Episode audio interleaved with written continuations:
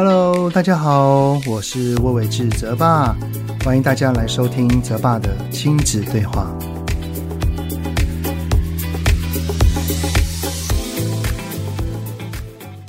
Hello，你们好，欢迎收听泽爸的亲子对话，我是亲职教育讲师魏玮志泽爸。上一集呢，关于孩子的发育问题，哈，受到了家长们广大的回响。我当时在跟黄世刚医师在访谈时，哈，也让我回想起了，在我儿子得知骨龄超前的时候呢，我们一起做了非常非常多的努力，哈。比方说呢，整整一年半，完全的禁甜食、禁炸物，也避免塑化剂的进入。还有呢，就是。多运动、多喝水，以及多多的睡觉。所以在那一段时间里面呢，如果我想要吃甜食或炸物的时候，我就要趁他们上学的时候偷偷吃啊。好，老实说了，我也很佩服儿子的毅力哈。像当时他在学校，如果有老师要送他一杯饮料，然后他如果看到是有含糖的，他那个时候是会拒绝的哈。也因为他自己的坚持，才可以在大概国七左右的时候就开始往上冲，然后整个拉高，冲到现在的一百八十七公分，然后远远超过当时测完骨龄的时候医生所评估的一百七十五公分了。当时哈会这么做，真的也不是我们觉得硬要怎么样，而是我们就听从医师的建议，果然。乖乖听医生的话，还真的是有用的哈。所以这一集呢，可以说是上一集的衍生。在上一集，我们了解了什么生长板啊、骨龄这方面的知识之外，当我们在后天要如何透过吃东西呀、喝东西呀，如何运动以及睡眠等等的方式，来帮助我们的孩子去成长呢？比方说，我们的食物要怎么吃，吃进去什么，以及避免吃到什么，还有做什么运动是比较能够刺激长高的，生长激素要如何产生呢？好，这一集的主题哈，我们就来聊一聊，这样吃喝动睡，孩子的发育自然好。从生活教育到课业学习，爸妈烦心的大小事，就是我们在意的重要事。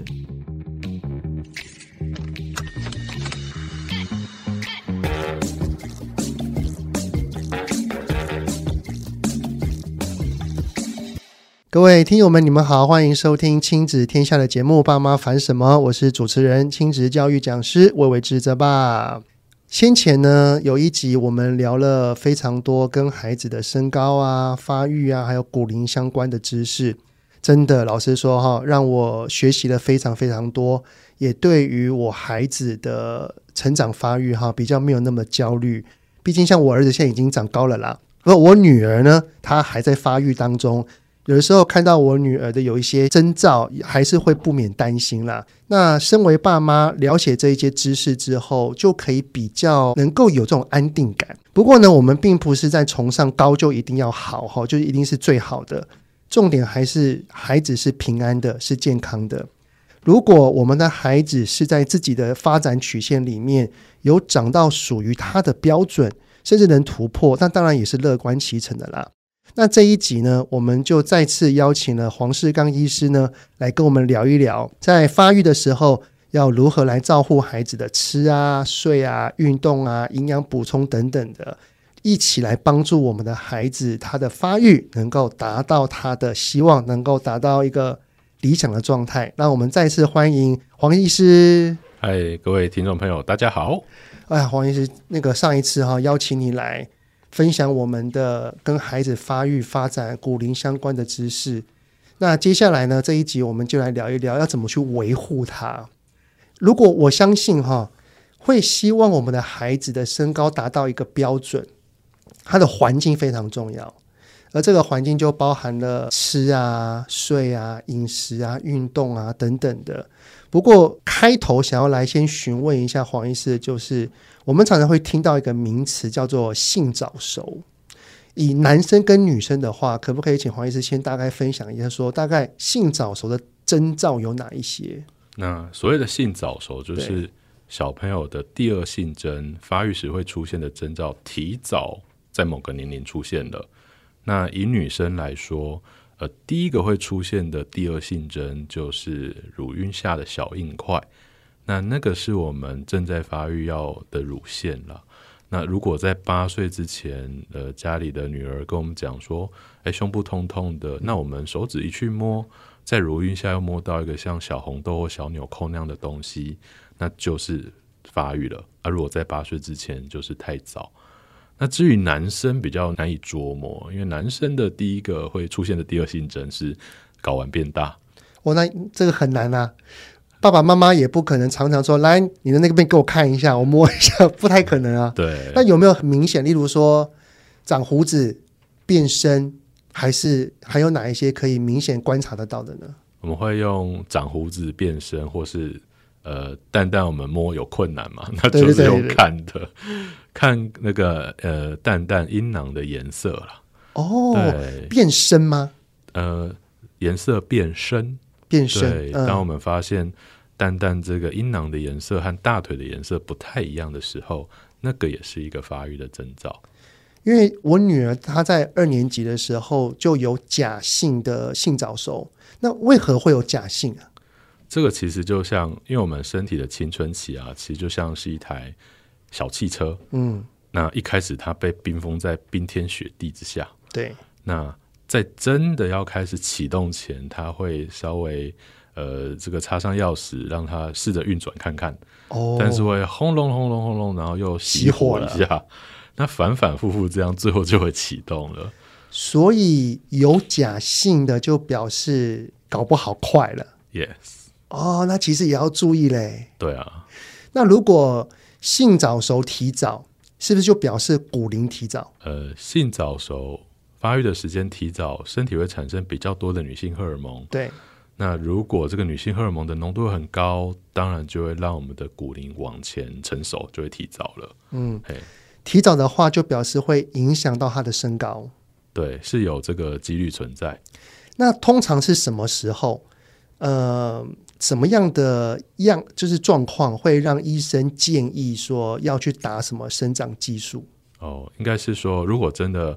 太早发育的话，我们会需要使用一些药物，让它整个发育缓下来。哦，有有两种，一个是缓的，对，一个是加速的。对，嗯，那其实就像是跑马拉松的那种比赛一样啊。医生的角色很像就是陪跑员或领跑员。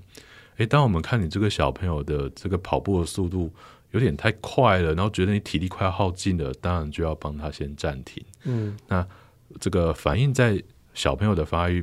这个步调上，以女生来说，就是如果一开始从胸部小硬块，很快的胸部的轮廓都出现了，发育这个步调非常的快，而且还没到八岁，对，或是八岁到九岁这段过程变化非常的快，那我们就需要去跟家长讨论是不是要暂停，哦，让他能够趋缓一下，对。然后如果要加速的话，就是他的性征几乎都出来了，然后但是他的。呃，身高或者是等等的都还在，例如说身高还不高，对，就要加速了。对，那这个加速的方法，我们当然不会直接用到药物啦，当然会生活上有很多，包含饮食啊、作息，可以帮自己身体加速的方式。嗯，对，我常常在说，呃，生长激素就是一般大家认知的长高针。对，这个东西有两个来源，一个是打进去的，一个是自己制造出来的。对。对，如果能够自己制造最好啦。对，没错。那好，那我们就来聊一聊如何自己制造。那要让自己身体的生长激素能够起来，饮食一定是一个很重要的因素。所以我们要怎么吃才能够帮助我们的孩子，他的这方面的能够趋于他该有的年龄？好，那其实这个我们都会建议。现在很多爸爸妈妈都会认为说，小朋友长高要发育好。是不是要额外补什么？对，但我们会说，先把这个要补什么先放在一边吧。我们先把到底该怎么吃把它弄清楚。那其实我们都会用这个国健署我的餐盘的概念去跟小朋友分享。嗯，那这个口诀就是每天早晚一杯奶，每餐水果拳头大，菜比水果多一点，饭跟蔬菜一样多，那豆鱼蛋肉一掌心。OK，讲完了可能就又忘记了，虽然它是口诀。所以我觉得比较务实的方法，我们都可以用一个拳头，嗯，那一餐大概就是吃一个拳头的饭量，菜还有肉以及水果。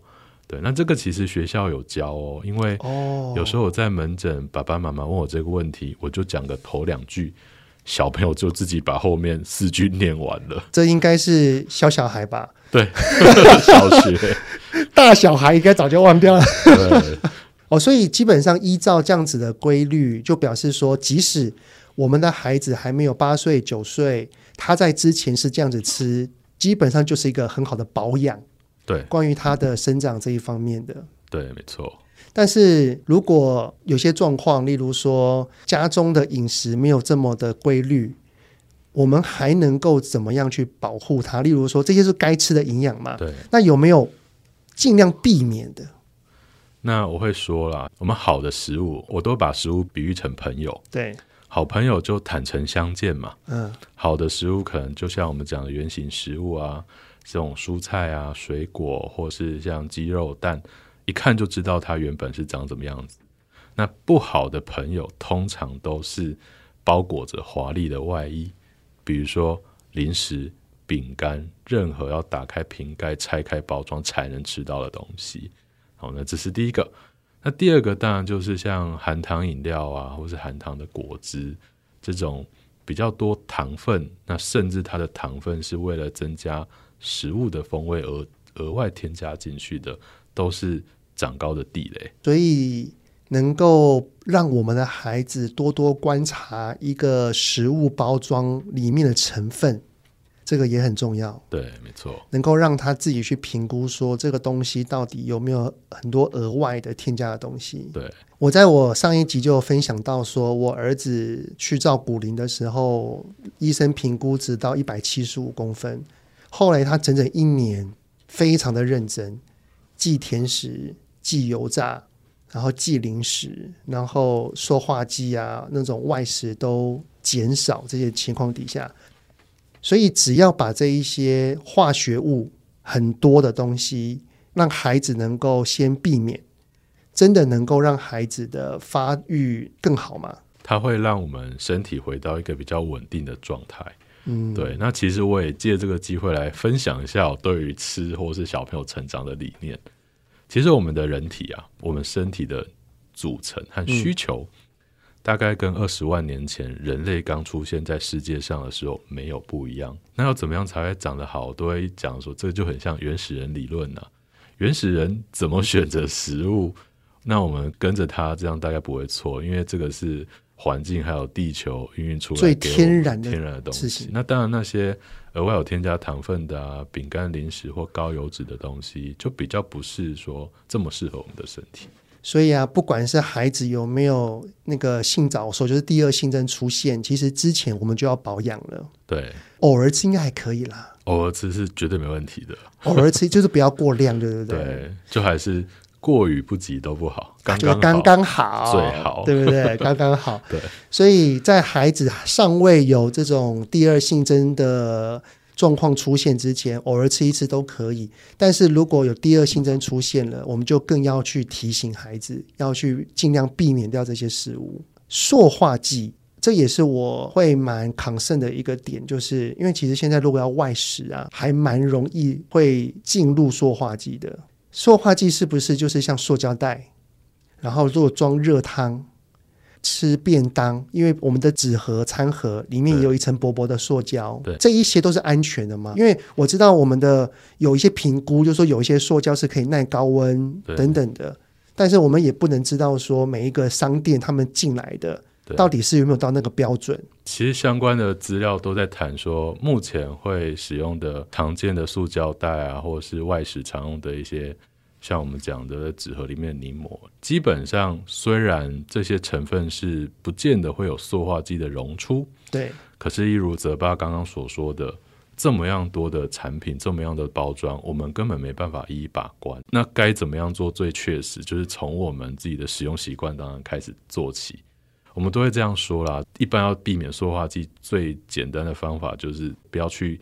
明知山有虎，偏向向虎山行。比如说什么塑胶袋装很热的汤啊，或是直接拿这个塑胶去加热，或是是用一些免洗餐具这些的。哎，如果塑胶就是塑胶盒放进微波炉，这个也会有吗？呃，这要看这个塑胶的材质。那你会发现说，哇，这个。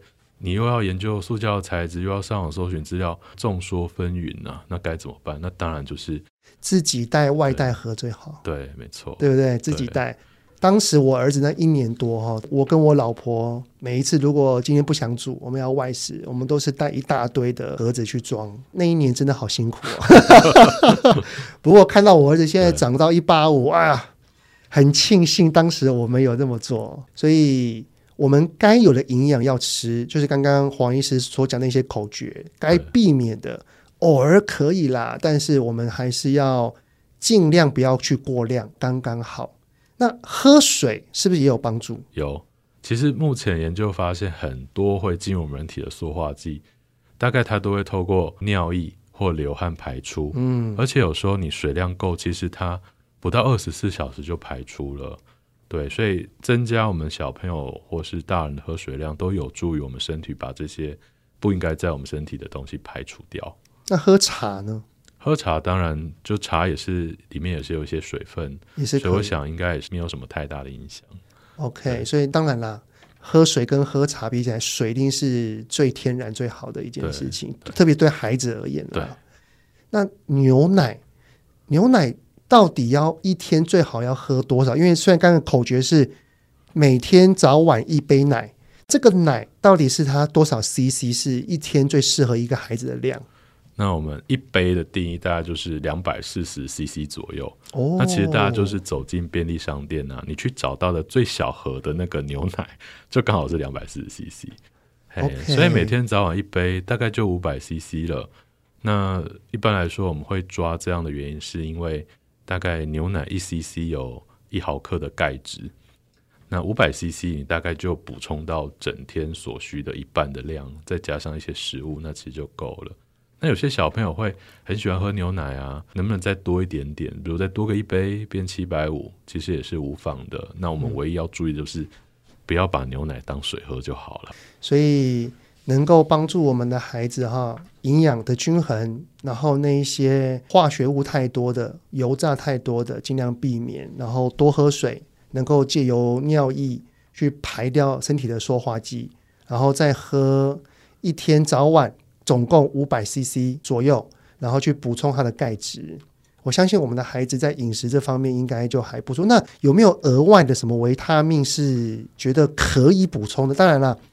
要补充营养素，一定是从原型食物这边摄取最好。那如果真的要补充一些额外的什么维他命啊，黄医师有没有什么建议的？好啊，其实还是会回归到我们刚刚提到的理念，当代人类会缺的东西，一定跟我们的生活方式或饮食习惯多多少少有关。那其中维生素 D，它是可以帮助我们肠道尾端吸收钙质，甚至我们刚刚之前聊到的这个生长板的上的细胞也会用到。但是困难的点就在于维生素 D，它是必须我们皮肤去晒太阳哦才能制造的。那我们当代的生活习惯都大家都在室内，对，所以这个太阳的照射就比较少。那食物里面其实也真的没有到非常的多，鸡蛋、鲑鱼，或是有日照过的香菇也有一些些，但是它整体的量对我们。每日的所需，或者是我们整体的需求，可能还是不是那么够，所以我自己都会，因为很常被家长问嘛，有没有要补什么？我都会说，如果真的要选一个东西，那当然就是补充维生素 D 啦。维生素 D，而且还要去晒太阳。我女儿她很不喜欢晒太阳，我有个理由了，你要长高，那你就去晒太阳，对 啊，对不对？对。讲到晒太阳，就会想到那个运动了，所以运动本身也是对于长高是有帮助的嘛。对，运动其实我们会说，它就是一个打基础要做的事情。嗯，又拉回我们刚刚聊到的原始人，今天原始人不断的 被我提出来，那我们就想想看，原始人整天都在干嘛？早上一睁开眼睛就要去外面觅食，觅食，那不能就是一觅食到一半躲避猛兽？对，你整天在外面晒太阳，然后追赶跑跳，是不是都在运动？对。对，那其实世界卫生组织都有建议哦，以小朋友或青少年说，一天呐、啊、至少是要六十分钟的中等强度的运动。我想很多爸爸妈妈听到这边会发现，哇，一天六十分钟，哪里挤出这六十分钟？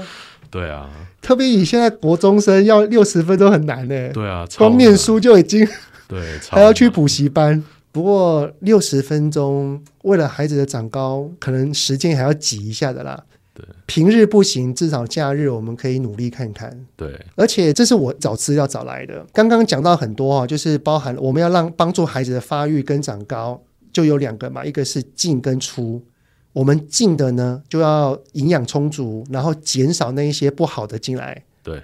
那出去的话就是排除，例如说多喝水。对。又透过尿液。对。那运动是不是也可以透过流汗？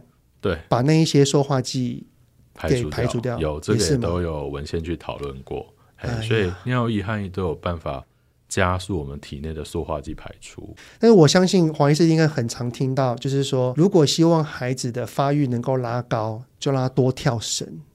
对，这是千真万确的吗？哎，的确千真万确。原因是什么？好，这个其实我们会就讲故事喽。好，因为一直被问嘛，然后我就会好奇啊，这个跳绳到底是从哪里传出来的？对对对，真有那么神奇吗？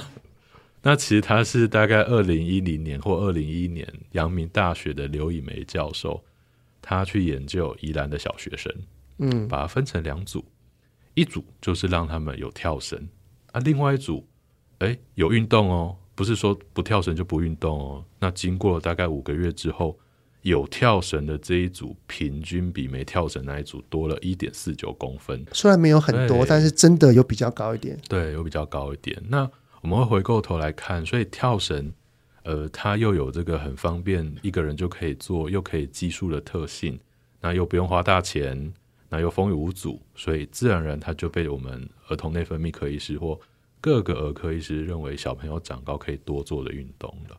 那要跳几下才能达到那一个效果？我们当然都一般会抓五百下，五百哦，好累。对，但是呢，我觉得啦，一个运动习惯的养成，特别是对小朋友，一开始是循序渐进。我有一个日本的偶像，叫做木村拓哉。传闻他没有长很高，但是他的两个女儿都很高。木村有一次在他综艺节目，他当来宾的时候有分享，他某一个女儿，他说他常常听到他的女儿在楼上咚咚。咚咚，那边声音，然后他就问他女儿在干嘛，他说他女儿在跳，也不在跳绳呢，就在跳。然后说你为什么要跳？他女儿就听到就是说什么，光是跳用脚后跟去跳就可以刺激什么穴道，然后可以帮助长高。这是我听木村讲的啦，但他女儿真的很高。哦，我我不知道是不是这这个原因，因为跳绳是可以刺激某一个穴道，这是我自己乱听说的，不知道真的还假的。这个是中医的理论啊，对。的确啊，我们脚底板上面有一个穴道叫涌泉穴，嗯，哎，去刺激它的确有可能会让身高比较理想。不过我想这个是运动综合的结果。哦，所以打篮球搞不好也可以了，对啊，打打排球，对，任何跳跃性的运动，那脚有去接触到实地的，都会有一些帮助。哎呦，没有想到黄医师对中医也是略懂略懂，一定要了解，因为爸爸妈妈都会问嘛。太厉害了，就要帮爸爸妈妈去研究一下，这样子。这就是专业。那有一些也是一些坊间传闻哈，就是做某一些的运动反而会让孩子长不高，例如说什么重训、体操，这个是会的吗？其实并不会，并不会哈。对，那我们都会说。其实光是跳绳，它就有点类似，就是一种重训，它就利用身体的重那个重量。哦，对，那所以我们担心的重训是，大家讲到重训，脑袋里浮现的应该是哦，在健身房用那些器材，哑铃啊，对，举重啊，对，那那个东西对小朋友来说，一定是要有专业的教练。对，小朋友不见得会有专业的教练指导，所以我们就是比较没那么建议小朋友在健身房去做这些器材，除非有专业教练在旁边辅助。嗯，那体操也是一个常常被大家对认为的迷思。什么打篮球比较容易长高，练体操长不高，其实它都跟选材有关系。比较高的高个子，他自然而然在篮球运动中比较容易诶进入校队或表现比较好。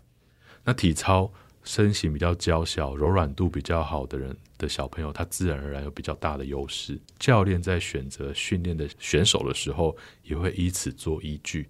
所以，并不是做了篮球，或是说做了体操这件事情就很高或很矮，而是他们本身的原本的特性。所以，练体操并不会影响他的身高跟发育，就对了。对啊，太好了，谢谢黄医师解除大家的迷思哈。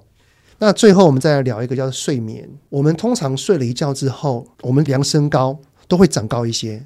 对，这是什么原因啊？呃，这个的确有论文去统计哦。嗯，有人去统计早上量身高跟晚上对会有差别。早上量平均会多零点八公分，是不是那个骨头之间在放松？对，因为我们构成身高的还有我们脊椎跟脊椎之间的椎间盘，它就很像是一个弹性的软垫啦。那我们经过一整天的劳碌之后，那脊椎承受这些重量，这个软垫当然就被压的比较扁一点点。那经过了一整晚的睡眠放松之后，当然恢复它原本的弹性，哎，去量身高就又高起来了。嗯、那所以孩子他在发育的阶段多睡觉，的确是可以帮助孩子的的生长嘛？对，我会说，如果运动、营养、睡眠，第一个。要切入的就是睡觉这件事。对，我们刚刚有提到，大家很引颈期盼那些什么长高针啊、生长激素啊，一个是打进去的，但是绝大多数小朋友是睡出来的。所以以这三个来为例的话，特别像是现在很多的高年级生或国中生，他虽然已经在成长发育的这个阶段了，但是他的课业压力大，对，然后他没有时间运动，他可能睡眠也很少。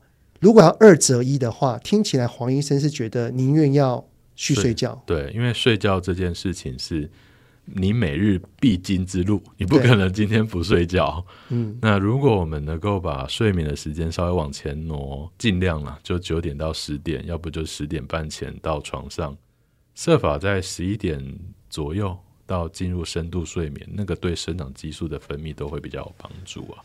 哦，所以孩子的话，尽量建议他在你说十点半之前。对，国中我们会抓十点半，那小学阶段大概就九点到十点就要到床上准备睡觉了。然后目标叫十一点要进入到熟睡熟睡期。对，那有没有说一天要睡满多久？还是没有一定的标准？重点是他的深层睡眠是多久？呃，基本上他还是依据年龄层不太一样。嗯。那我们会直接建议说，低标最低最低，无论小朋友在哪个阶段，就是不能低于七小时啊。对，那标准的话，均标大概就是九小时。OK，对，所以我们这样算一算哦，如果一个小朋友晚上十点去睡觉，隔天早上起来准备上学七点嘛，刚好加起来就九小时，差不多。对，是精神很好的。对，而且发育也顾到了。对，那我儿子现在高中生。他都十一点半睡觉，不过他已经很高了。我现在只要求他说：“你隔天早上精神要好。”嗯，如果他隔天早上精神都很好，我觉得那就没关系了，因为他为他的行为负责了。对，高中还有机会长高吗？呃，看每个人的骨龄的状态。嗯，对，有些人骨龄他是慢慢慢慢成熟的，所以有一些人的发育期或成长期。甚至会拖到呃高二啊、高三啊。那我相信大家也有听过说，有一些人到了大学都还在长一点点的。我有一个朋友是这样，那个变身男生，对，变身已经在国七、国八的时候就已经变了。他到了高中还有机会吗？呃，像这样的话，当然就会稍微机会不是那么大。嗯，对。但是我们都会说，人体其实是很奥妙的。也没有那一定跟绝对，没有一定很绝对。好，那最后呢，想要再请黄医师来分享一下，就是说哈，假设有些爸爸妈妈们非常用心，饮食照顾了，运动也会去带孩子去运动，然后睡眠也很固定，十点左右就去睡觉。有一些这样子的家长，他们可能对于孩子的发育跟发展啊，还是会有一些不小心的担忧。那你觉得怎么样的？情况其实是爸爸妈妈太过于担心，不用那么的担忧，只要观察就好了。有没有什么这一类的言语可以让这些爸爸妈妈可以安心一下？其实我们都会这样说，哈，真的会让小朋友来不及或是出现一些成长发育意料之外的状况，都叫疾病啊。绝大多数的小朋友，他并不属于疾病的这一个类型。那我相信，在呃适度的睡眠、充足的运动，然后均衡的营养之下，其实爸爸妈妈可以先有个信心，所有的小朋友只要给他们他们身体本来就需要的东西，都会顺顺利利的发挥爸爸妈妈的基因的潜力，长到该有的身高。那如果还是真的很担心，因为我们会看不到的东西很担心嘛，嗯、那。我们最能够让家长自己操作，就是呃儿童的生长曲线图。那这个地方，无论是政府的单位，或是说网络上都可以找得到。那透过去绘制生长曲线图，掌握小朋友不同年纪的身高变化，同时参考曲线图上的成长轨迹，那这个安心的程度就会更好一点的。嗯，非常谢谢黄医师上一集跟这一集来替大家解惑哈。因为不管是孩子的发育还是身高，真的是爸爸妈妈非常担心，也希望孩子能够超越自己的一件事情啊。上一集我们来邀请黄医师来分享一些知识，然后这一集我们来看看如何来替我们的孩子来维护。相信大家听了这两集哈，一定都会有很多的收获，我自己都有。非常感谢黄医师，再次谢谢你，谢谢大家，谢谢。如果想要了解更多关于孩子的发展、发育，或者是身高曲线这些等等的资讯的话，都欢迎可以参考黄医师的粉专“刚刚好医师儿童内分泌 Doctor 黄世刚”，以及他的部落格里面都有非常详细的说明跟解答哦。那亲子天下 Podcast 谈教育聊生活，开启美好新关系，欢迎订阅收听。Apple Podcast 跟 t e l l i f y 给我们五星赞一下，也欢迎在许愿池留言，告诉我们爸爸妈妈你们在烦什么呢？我们下一次再见喽！谢谢谢谢黄医师，谢谢大家。